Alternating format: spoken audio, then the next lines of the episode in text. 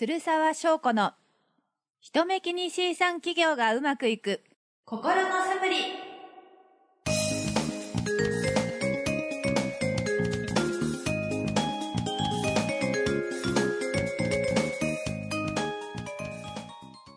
皆さんこんにちは。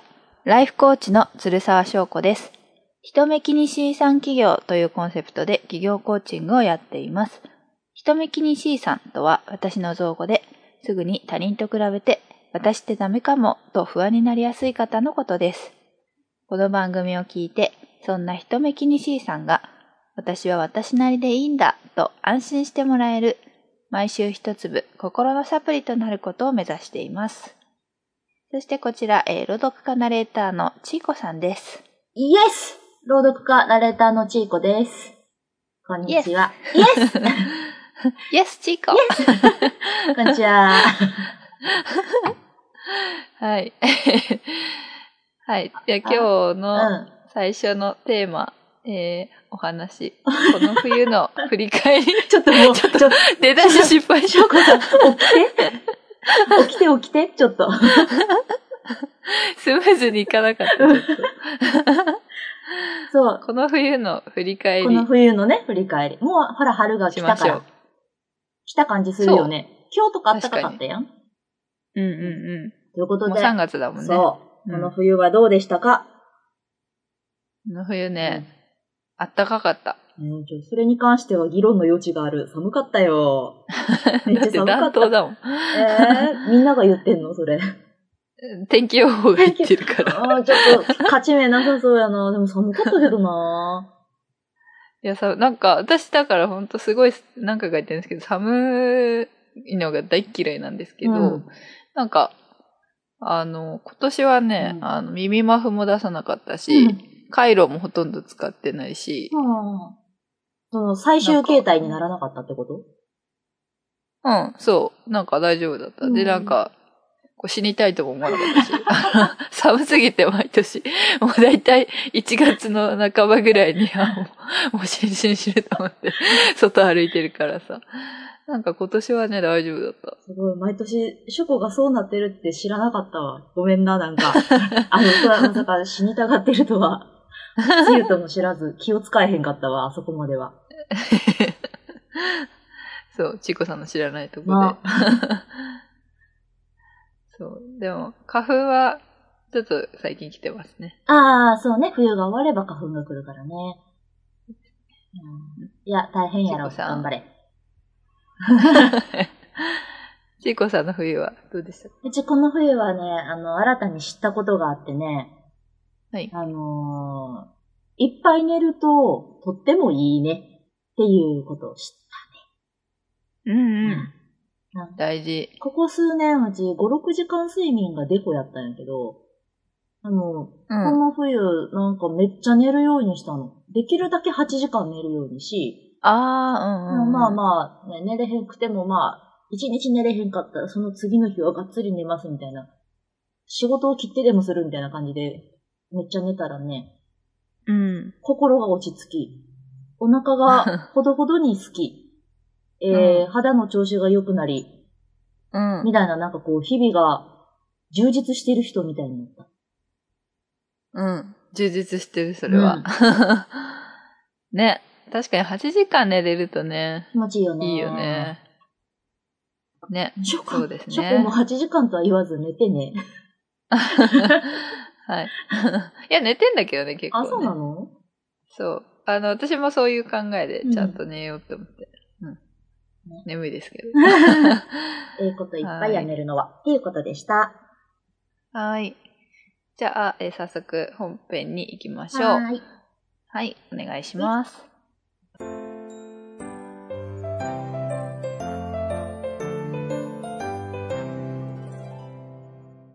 過去を生きた人、今を生きている人、不思議なことに一人として同じ人はいません。すべての人が瞬間瞬間で数えきれない選択と決断をしてきました。そこにはその人なりの価値観や物の見方が影響しています。このコーナーでは仕事を通じてその人にしか生み出せない価値を作ってきた人にスポットを当て、そこにどんな価値観や物の見方、つまり、その人らしさが影響していたのかを探っていきます。はい、ありがとうございます。えー、ライフコーチの視点で、えー、人の強みとかに、えー、観点を当てて話したいと思います。ははい。えー今週の取り上げる人物は、お ビル・ゲイツです。パンパカパーパンパカパー。ごめんでもな、ごめん。あの、あんましよく知らんねん、うち。すまん。嘘パンパカパン言うといて。いや、もちろん名前は知ってるし、何した人か、大枠は知ってるが、詳しいことは何もです。え、でもさ、そんな難しいことないよね。マイクロソフトの作った人だよ、みたいな。パソコン作っためっちゃすごい神様みたいな人やろ？そうね。ああ、うんうんよしよし。それ以上はあんまないからね。あの、あその？複雑な情報は。あ、そうなのか。うん、うん、多分ないと思う。あ一応まあ、簡単に言うと、えっ、と、ワシントン州で1955年に生まれたビル・ゲイツですが、えっ、と、結構裕福な、えー家庭だったみたいですね。で、小学校を優秀な成績で卒業しています。ほうほう。えーで、えっと、レイクサイド中学校とレイクサイド高校にえー進むんですけれども、そこの学校ではコンピューターを、えっと、生徒に貸し出していたということで、ここでコンピューターと知り合ったみたいです。ははい。でえっと、まあ多分その当時だと先進的だったんじゃないねですか。そうだね。うん。で、まあで、それでですね、うんえっ、と、高校、あ、まあその時からもコンピューター大好きになっちゃって、えっ、と、高校の時には友達のポール・アレンとトラホデータ社というですね、えっ、と、会社をもうすでに創業ん？します。はい。で、なんか、えっ、と、州政府に、えー交通量計測システムを納入したり、はい給与計算システムを作っていたということで、すごい高校生です。もう、はい すでみたいな感じやけど。で、えっと、その後ハーバード大学にえー行って、えーマイクロソフトを創業します。そんな感じの人生ですね。今は事前事業とかに、もうあの一線からは退いて、うん。あの事前事業に、まあ、力を注いでるみたいですね。ううんん。まあ、そんな人ですけれども、はい。えっと、そんなビル・ゲイツの、えー強みうんは何かと私が分析するにはですね、はい。えー学習欲、それから適応性うん。っていうものを持ってるんじゃないかなっていうふうに思います。うん学習欲と適応性。はい。はい。学習欲はもしかしたら前も喋ったことあるかな。えっと、まあ、学ぶのが簡単に言うと好き大好きうん。で、どんだけ大好きかっていうと、まあ、映画に行かずにセミナーに行くみたいな。それが楽しいみたいな人あーあー、そういう、そういうやつ。ふんふんふん。そうそうそう。もう、学ぶことがレジャーみたいになっちゃああ、なるほどね非常にこう、なんていうか、コスパがいい感じがする。こういう、こういう考え方の人間はまず学習欲の適性ないもんね。あの、もうう。そっか。コスパとかいう感じじゃないんよね、この人たちは。そうそう、まあだからも単純に楽しう、い。別に、や、そうそうそう、役に立つからっていうよりも楽しいからっていう。うん。まあそういう。まあそれは、えっ、と、学習欲ですね。まあなんか、さっきも、ちょっとそのパソコン、うん学校のパソコンの話してたんですけど、その高校の時に、えっと、まあパソコンを学校でもすごい触ってたみたいなんですね。で、コンピューターを使いすぎて、えっと、学校側に、えっと、月の接続料を50万円分請求されたっていう、あのえエピソードが、あ、なるほど、その学校の回線を利用してたから、そう、はあ、使いすぎ。て。学校もびっくり。そう。で、学校側が、まあ、ビル・ゲイツにパソコン使用禁止命令を出したって言われていまそれぐらい。もう、夢中。うん うん。ね。あ、その、なんだろう、夢中さがその技術を磨い、パソコンに対する技術とか知識を、み、ね、あの、磨いていく基礎になってたのかなっていうふうに思いますね。ううんん。まあ、あとは、こう、大学の、えっと、プログラムに、うんこう、なんか自分の作ったプログラムを長勝手に流したりとかえ、え、テロやん。そうそう。警察来ちゃったらしいんですけど。はそう。まあなんか、そんなこともやったりとか、結構実験とかもたくさんやって、あはい。知識欲がすごかった。すごいたいですねね。よくわからんな。はい。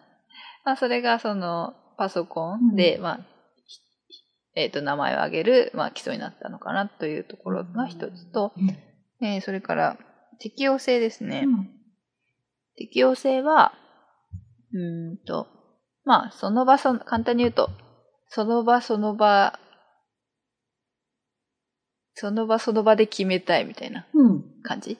うん。なんかこう、ああ。なんだろう、えっ、と、計画とか立ててても、うんいろいろこう、状況が変わったら柔軟に考えたいし、はいはいうん。あの、なんだろう、今が一番大事だ、みたいに感じてる人なるほどね。ね。はい。まあ、そういうタイプかなと思っていて、なんだろうな。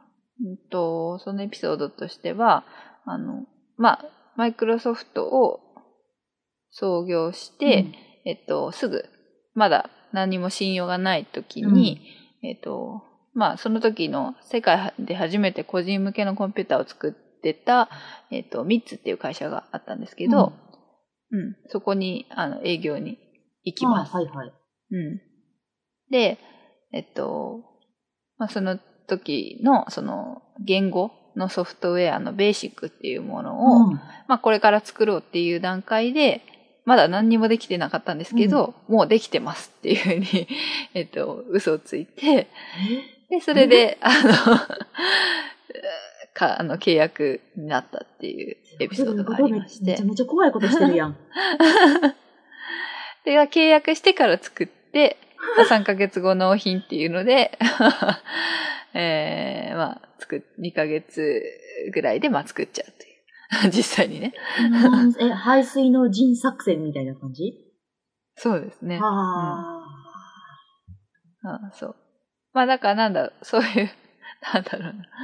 その場その場でもう、あの、バタバタっといろいろ対応してやるっていうの得意だったのかなっていうふうに思いましたね。まあ、そう、そうね。そうね。あと、あの馬力もある人なんやね、きっと。そうそうそう。はあ。だまあ、やっぱスタートアップとかいろいろ、なんだろう、そうやってこう、急ごしらえでバタバタ対応することって多分いっぱいあると思うんですけど、まあ、そういうのも、まあ、割と好きだったんじゃないかなっていううん。気がしますね。はーい。うん。えー、そうですね。で、まあ、その、なんだろう、もしこう失敗とか、なんだろう、これはダメだっていうふうに思っても、まあ、すぐにやめたりとか、そういうことも対応が、柔軟に対応ができる人だったんじゃないかなと。のいますねなるほどね。あうんうんまあもちろん、そうか。うん あの、そう、め、えっと、言葉が残ってて、えっと、時には進行中のプロジェクトが本当に需要があるのかどうかを見極めなくてはならない。これは難しいことだ。ミーティングの席で、プロジェクトは中止になったと告げる人間には誰だってなりたくないものなのだから、っうんて言ってますね。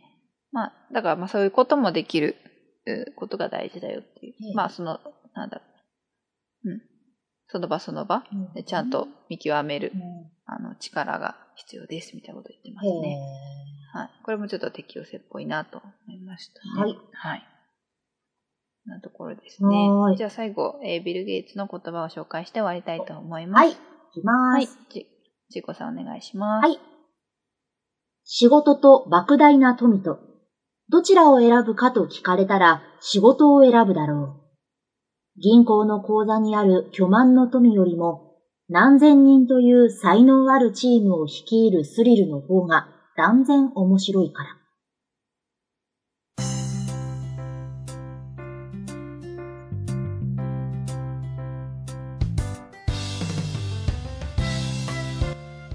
りがとうございます。まあ、そんな感じでしたね。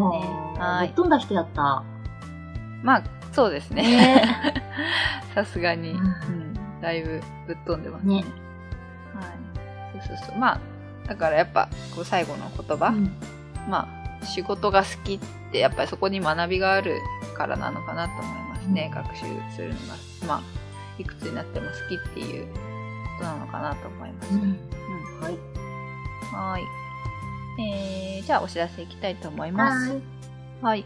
私はメルマガやってますので、うんよかったら登録してください。えー、ひとめきに C さん企業のホームページ、えーから、えーサービスの一覧見れます。えー体験セッションも随時受け付けておりますので、えーぜひ、えーご検討ください。はい。はい。えっと、うちは、オーディオブックの新作がまたちょびちょび出ております。えっと、オーディオブック .jp という会社、まああの、オーディオブックサイトから、えっと、チーコっていう名前で検索していただくと何冊か出てきますので、えっと、視聴だけでもよければしてみてください。お願いします。はい。ありがとうございます。じゃあ最後、えー締めたいと思います。はい。はい。いつだってあなたがあなたの一番の味方、自分を信じて今週も元気よくいきましょう。せーの、ケセラケセラセラセラーバイバイ。バイバイ。